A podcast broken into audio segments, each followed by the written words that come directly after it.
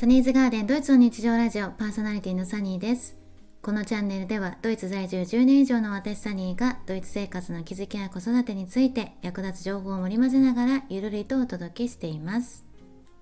今週の配信は遅れてしまいましたが皆様いかがお過ごしでしょうか？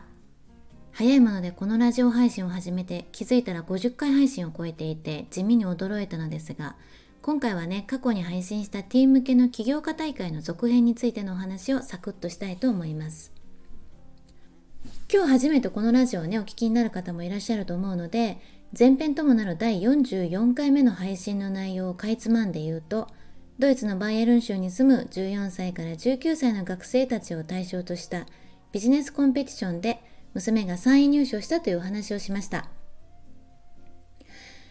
その際にコンペティションを開催している非営利団体スタートアップティーンズについても簡単にお話をしましたのでご興味のある方はよかったら4月に配信した44回目の配信を聞いていただけると嬉しいです。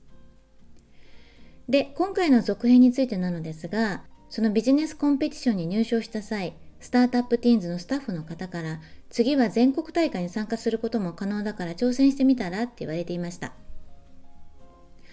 このスタートアップティーンズの年齢制限は先ほどお話ししたように14歳から19歳までなので、まあ来年だとね、娘の場合年齢制限のために参加できなくなるんですよね。そのためこれを最後の挑戦としてね、全国大会に参加することにしました。この全国大会、前回のバイエルン州で行われたバイエルンチャレンジよりレベルが上がり、ビジネスアイデアはもちろんのこと、ビジネスプラン、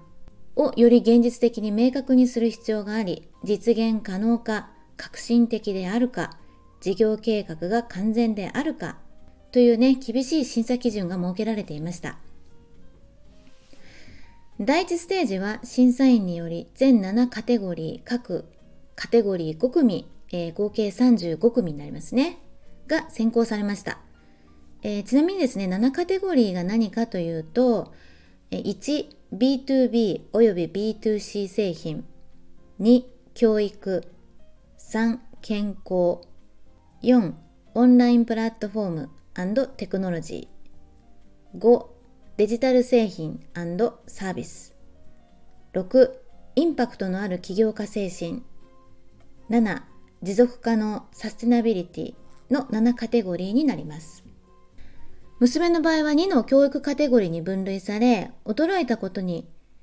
えー、プレ決勝となるね、5組の中の1組に選ばれました。簡単にビジネスアイデアを話すと、